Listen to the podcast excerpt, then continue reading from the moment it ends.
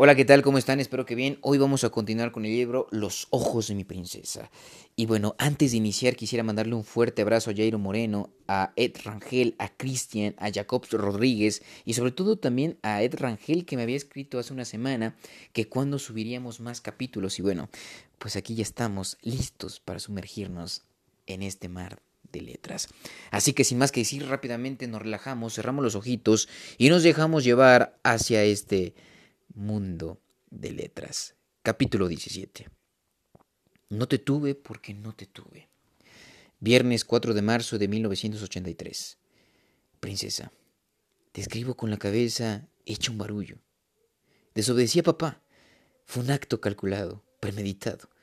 Ya no podía dar marcha atrás a mi decisión de irte a buscarte. Y logré el objetivo. Te vi. Charlé contigo. Te observé de frente y me quedé pasmado. Ahora tengo una crisis existencial. ¿Cómo pude pasar tanto tiempo en la ceguera? Lo increíble no es que me enterara de todos esos asuntos raros en torno a ti, sino que haya estado ajeno a ellos por tantos años. Tuvieron que suceder eventos exactos, en tiempos muy específicos, para que mi ignorancia prosperara. Ante la evidencia de esas increíbles coincidencias llegué a una conclusión tajante. Dios lo permitió. Es mal. Es más, Él lo ocasionó. Entonces le reclamé. Le exigí explicaciones. ¿Por qué me hiciste eso, Señor? Es cierto que, gracias a tanto sufrimiento, cultivé la introspección. Me refugié en la lectura y en la escritura. Es cierto que para atenuar el dolor me desquité pedaleando mi bicicleta y me convertí en un competidor feroz.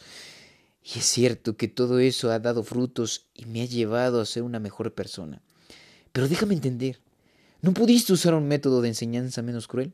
¿Fue necesario que hicieras coincidir las cosas justo de esa manera para dejarme solo, sin esperanza, decepcionado del amor, y así obligarme a desarrollar habilidades de supervivencia que me hicieran crecer? Mi oración de reclamo se alargó sobre la misma línea durante toda la noche. Pero aunque cuestionaba al Creador, evité guardar silencio y escuchar sus respuestas a través de esa vocecita interior que suele susurrarnos de regreso. Y amaneció. Dormí poco y mal. Me levanté temprano para escribirte. Vuelvo a comenzar. Princesa, hoy desobedecí a mi padre.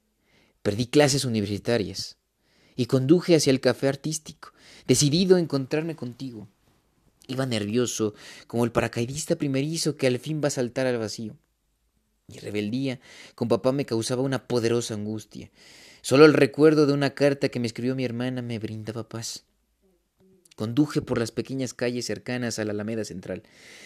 El domicilio del café artístico en el que presuntamente cantabas los fines de semana estaba cerca de ahí. Decidí estacionar el auto y caminar. Observé la imponente figura del Palacio de Bellas Artes y me detuve a contemplarlo. ¿No quieres un boleto para la ópera? Un revendedor instigaba. Te lo doy al costo. ¿Hay ópera hoy? Sí, la Bohemia. Recordé que a ti te gustaba. Me lo dijiste hace años, ¿te acuerdas? Mi obra favorita es La Bohemia. Entonces te dije una de las frases más contundentes de nuestra historia. Yo tengo que casarme con una mujer a la que le guste la bohemia. Me di cuenta que estaba postergando nuestro encuentro. Lo siento, tengo otro compromiso. Le pregunté al vendedor dónde estaba el café artístico y al fin obtuve las referencias exactas. Caminé decidido. Encontré el sitio. Entré. Dos horas después, salí de ahí, sin poder creer lo que acababa de aprender. Todo ser humano debe elegir amigos, carrera, terapia, pareja y debe estar dispuesto a renunciar a los caminos que no eligió. Son renuncias voluntarias, grandes, loables. Pero ¿qué sucede cuando el individuo no puede elegir? ¿Qué pasa cuando las cosas se le dan y punto? Sin que él las tome o las rechace, tal como me ocurrió a mí. ¿O a nosotros? Princesa, yo no te tuve, porque no te tuve. Punto. Jamás renuncié a ti. Esa dimensión fue impuesta. Las circunstancias, las abrumadoras e inexplicables coincidencias me hicieron no tenerte y a cambio transitar otros caminos. Pero si las mismas fatigosas casualidades nos hubieran permitido aclarar todo, nos hubiésemos convertido en pareja hace años. A mí nadie me dio escoger. No se me presentaron las opciones para que yo eligiera una y descartara otra. Simplemente no te tuve conmigo ni tú pudiste tenerme. y en nuestras heridas e incompatibilidades aprendimos a vivir. Lo que viene el café artístico ha cambiado mi esquema personal. Me ha dado una alegría profunda, pero también un gran coraje.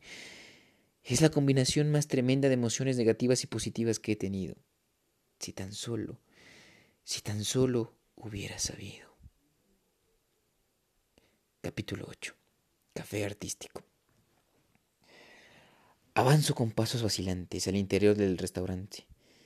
Era en realidad el jardín de un viejo caserón que conservaba las formas arquitectónicas de la Nueva España. Al centro, una fuente circular expelía chorritos de agua turbia que resbalaban viscosos por los surcos de la piedra enmohecida. Varias mesas cuadradas estaban distribuidas bajo el área techada con velos colgantes. La iluminación del sitio se había facultado a simples veladoras de cera al centro de cada tablón. Los clientes eran en su mayoría parejas adultas. ¿Mesa para dos? le preguntó la recepcionista. No, vengo solo. Pasa. Hundió la cabeza en las sombreras del saco y se adentró al lugar con pasos pequeños, casi sigilosos. Tomó el asiento en el sitio que le asignaron. Al extremo opuesto del jardín había un estrado de madera sobre el que tres músicos andinos tocaban el bombo, el charango y las zampoñas. Desde aquí no vas a ver nada, se regañó. Pide que te cambien de mesa. Pero la señorita había desaparecido. El grupo ecuatoriano terminaba su participación, entonando con gran histronismo el carnaval huamahuaqueño aprovechó la alargavia para cambiar hacia el frente. Halló una silla hacia, vacía junto al estrado. La tomó sin preguntar. Entró a escena una guitarrista que interpretó cadencias románticas y de pronto apareció, como superhéroe que desgarra las cortinas, un declamador vestido con ropón novohispano. Recitó el poema de veinte de Neruda. Él se reconcilió con la idea de que su chica trabajara en un lugar así. El contexto de la taberna le pareció loable. Él mismo no tendría empacho en subirse al estrado y terminar de decir, y lo haría con más pasión. En noches como esta la tuve entre mis brazos, la besé tantas veces bajo el cielo infinito, ella me quiso, a veces yo también la quería, como no haber amado sus grandes ojos fijos, Puedo escribir los versos más tristes esta noche, pensar que no la tengo, sentir que la he perdido. Movió los labios al mismo tiempo. Después de su primera interpretación, el declamador inició como Dios manda de Benítez Carrasco. Basta, dijo el muchacho después de un rato y el declamador titubeó. Caminó dándole la vuelta al estrado. Detrás de la tarima había una cortina negra que separaba el jardín público de una zona privada. El percusionista del bombo, ya desposeído de su disfraz andino, salió por una abertura. Esa era la puerta que buscaba. Inspiró y expiró antes de animarse a interrumpir en el sitio como si fuera parte del elenco artístico. Dentro de aquella zona había varios privados con espejos y mesas para maquillarse. Entonces la vio. De Yementeri se hallaba en el último cubículo, acomodándose el peinado. Cerró los ojos unos segundos y trató de calmarse cinco años lejos de ella, escribiéndole, añorándola, imaginándola, llegaban al final en ese instante. Se acercó despacio. La chica usaba una blusita strapless y minifalda roja. Tenía el ceño fruncido y luchaba contra un mechón rebelde que se negaba a embonar en la guedeja. Hola, ¿te acuerdas de mí? Ella lo miró de reojo por el espejo. No. Soy José Carlos. ¡Maldición! ¡Odio este mugroso cabello! ¿Te Yamenteri? Sí. Se dio por vencida con el pelo y giró su silla. ¿Y tú eres Juan Carlos? José Carlos. Ah. ¿De dónde vienes? ¿Qué quieres? La vio de frente. Sintió un escalofrío. Todo el rostro de su chica se había hecho más tosco y cuadrado. Ya no tenía cejas. A cambio, se había pintado una tosca raya con delineador café. Sus labios eran más gruesos que antes, sus ojos azules habían perdido el brillo, no tenían pestañas y se veían grises. A sus 19 años parecía tener 30. Sin duda, las drogas habían contribuido a su desgaste físico. Seguía siendo hermosa, pero ya no había candor y dulzura en ella. ¿Te olvidaste de mí? Hizo otro intento. Eras mi Shesid. ¿Qué? Mi princesa, Shesid, ¿recuerdas? En la secundaria yo te decía así. Ah. Hizo un largo ademán abriendo los dos brazos. Ahora caigo. Tú buscas a Lorena. ¿Y tú eres? Justin. Sus músculos se paralizaron y creyó que la tierra estaba temblando. Recordó. ¿Estás diciendo que cambiaba de personalidad radicalmente al grado de mantener dos vidas distintas y separadas? ¿Viste la película Civil? Sufre un trastorno disociativo de personalidades múltiples. Después de unos segundos logró balbucir. ¿Y tú sabes dónde y cuándo puedo encontrar a Lorena? Ella no viene aquí. Jamás. No le gusta. Es una creída. Pero hace rato la hubieras podido encontrar en Bellas Artes. Fue la ópera. ¿De. de, de veras? Disculpa. Hazte un lado. Ya me toca cantar. La chica se puso de pie y caminó. Su atuendo voluptuoso, que incitaba a la gente que le mirara las piernas, el ombligo descubierto y el escote, no parecía concordar con la ambientación lírica del café. La observó pasar. Olió su extraño aroma mezcla de humo y perfume corriente. Las rodillas le flaquearon. Se dejó caer en la silla que ella acababa de abandonar. La chica estaba parada detrás del telón, lista para salir a escena, pero el declamador acababa de iniciar su última interpretación la esencia de Luis Chamizo. Una idea efervescente lo hizo saltar. Espera, Justin. Avanzó hacia ella. Hay algo que no entiendo. Tengo prisa. ¿No ves que soy un artista y que estoy a punto de presentarme? Además, mi novio no tarda en, llegar y es muy agresivo con los hombres que me molestan. Yo no te quiero molestar. Se lo explicaré a tu novio, si es necesario. Además, el orador tardará por lo menos ocho minutos en recitar ese poema. ¿Qué rayos quieres? Solo dime una cosa. ¿Cuánto mides? Capítulo 19. Dulce. La cantante lo miró desconcertada. ¿También quieres saber cuánto peso? No, solo tu estatura. ¿Por qué? Lorena siempre fue un poco más alta que yo, y tú eres bastante más baja. ¿Cómo puede suceder eso? ¿Qué mosca te picó, gusano pendejete? Yo sé de ti, porque Lorena platicaba.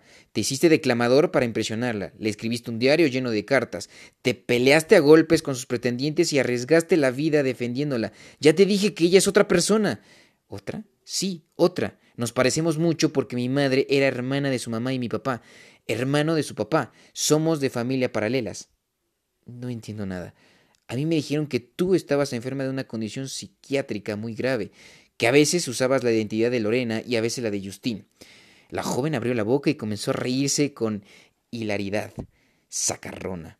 Alguien del restaurante le pidió que se callara. Estaba distrayendo al declamador. ¿Cómo, güey? ¿Tú crees que la misma loca interpreta dos papeles distintos en la vida? Sí. A ver, amiguito, ven acá. Conoces bien a Lorena, ¿verdad? Mírame, ella no tiene las orejas despegadas del cráneo como yo. Ella tiene pechos pequeños. Tomó la mano de José Carlos y la puso sobre uno de sus senos. Yo los tengo grandes. ¿Los sientes? Por cierto, ella jamás haría esto. Es muy taradita. Además, tiene pestañas largas, boca pequeña, es cinco años más joven, pesa 20 kilos menos y mide 15 centímetros más de estatura. Él se apartó. Sin poder celebrar, ni su cuerpo reaccionó por haber tocado un seno de esa mujer. Seguía embrolladísimo pero ustedes se parecen mucho. Eso sí, caricaturizó. Somos primitas. Espera, hace cinco años yo fui a la casa de ella. Trataba de atar todos los cabos. La vi diciendo rezos, fumando y bailando en los miembros del Club de la Dicha. Eres un gusano pendejete. Por lo visto, era su insulto favorito.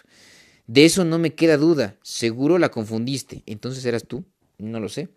Pero mi prima nunca estuvo en, este, en nuestro club. De hecho, fue ella la que nos echó la policía. Por eso se metió en tantos problemas después. Le ha ido como en feria. Y si me preguntas qué pienso, te diré que se lo merece. Dio dos pasos hacia atrás. Su piel vibraba como si estuviese siendo sometida a una descarga eléctrica continua de bajo voltaje. Permaneció quieto.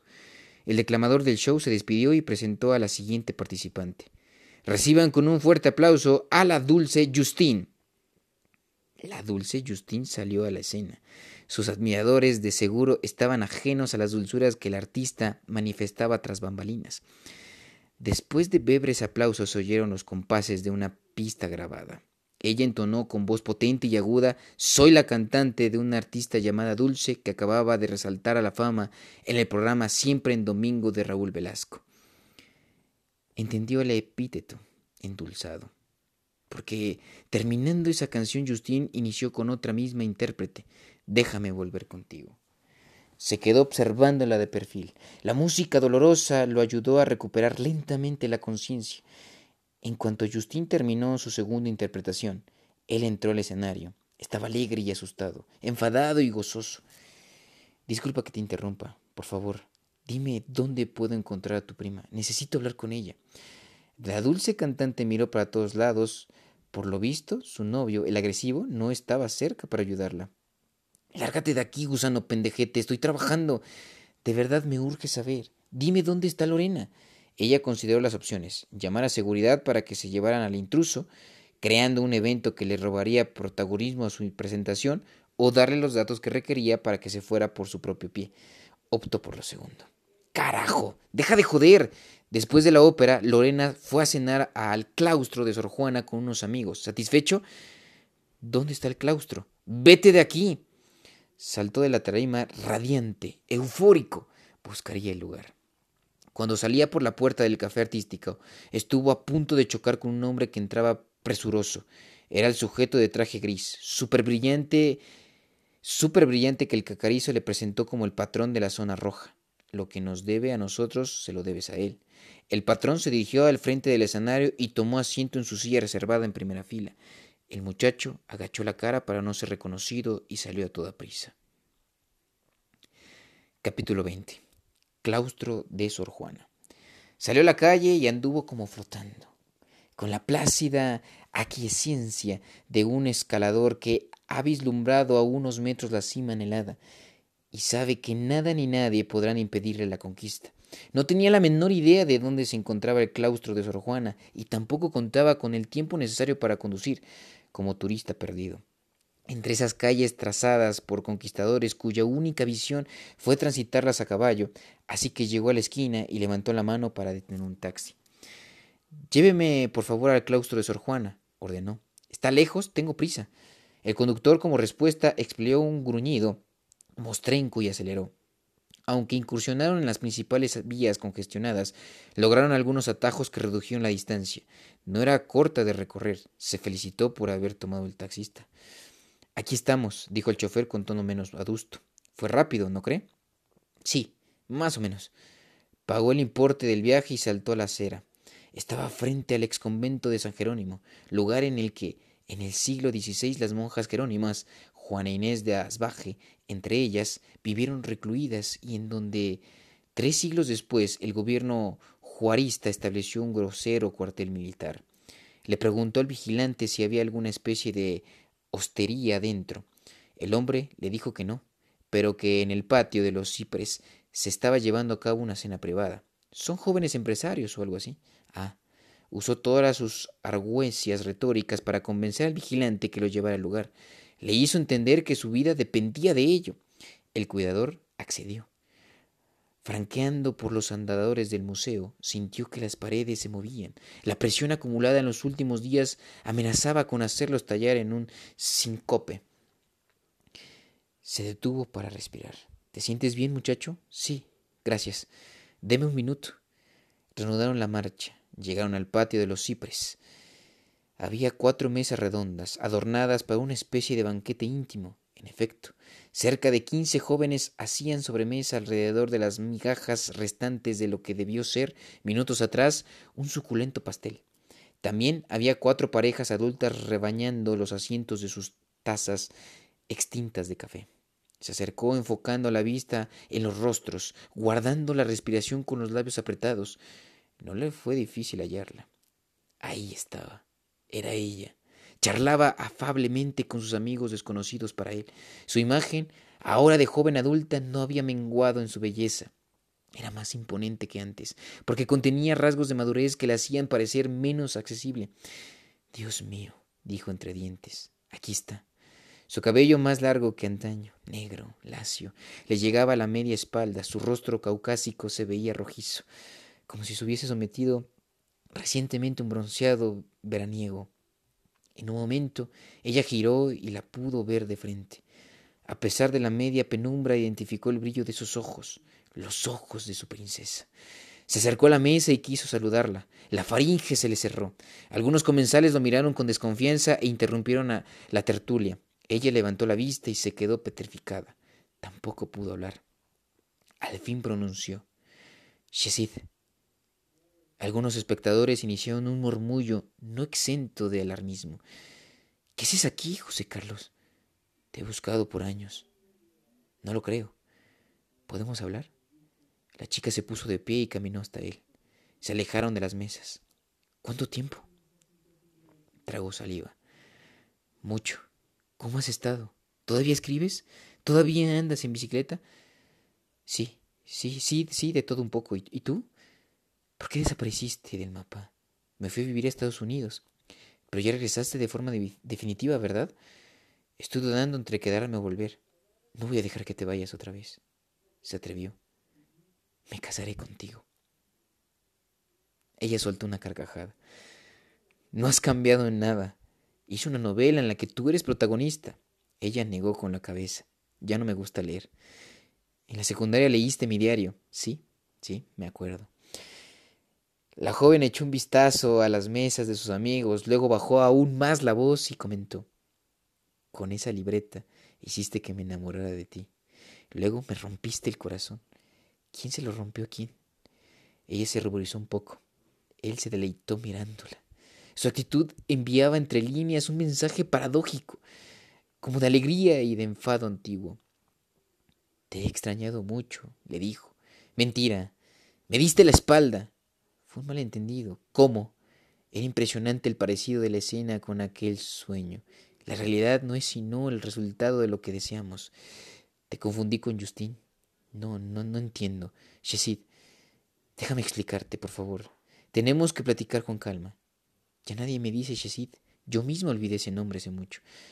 Pues vamos a revivirlo. Eres Shesid, mi princesa. Lo dudo, José Carlos. Soy todo menos eso. La declaración sonó contundente. ¿Cómo te dicen ahora? Por mi nombre, Lorena. El apodo que me pusiste fue solo un juego de niños. Y ya no somos niños. Al menos yo no. Tienes razón. Sin embargo, hay una parte de nuestra naturaleza que siempre será infantil. En tu caso, quizá. Perdona que insista. Tú y yo nos queremos. Solo tenemos heridas que sanar. Deja de decir tonterías. Me sorprendió verte. Formas parte de recuerdos muy intensos. Pero no encuentro ninguna buena razón para que tratemos de reconstruir algo que se fue, como el Titanic, hasta el fondo del mar comprendió que había un factor desigual que desigual en el encuentro, mediante la extensa escritura de una historia en la que ella había sido su musa inspiradora, él había mantenido viva la llama del cariño, pero en cambio el afecto de ella, si lo hubo, había fenecido por inanición. Démonos una oportunidad, Lorena de platicarnos lo que hemos hecho durante estos cinco años. Pongámonos al corriente, aclaremos cosas, podemos charlar con madurez y luego, si así lo creemos conveniente, nos despediremos para siempre. Al fin, él había hablado con un lenguaje que ella comprendía y aceptaba. De acuerdo. Pasaré mañana a tu casa, a la hora que me digas. Espera, ¿cuál es la prisa? Mañana no puedo. Tal vez un día entre semana. Te doy mi teléfono. Llámame. ¿Tienes dónde anotar? No, pero dime el número. Me lo prenderé de memoria.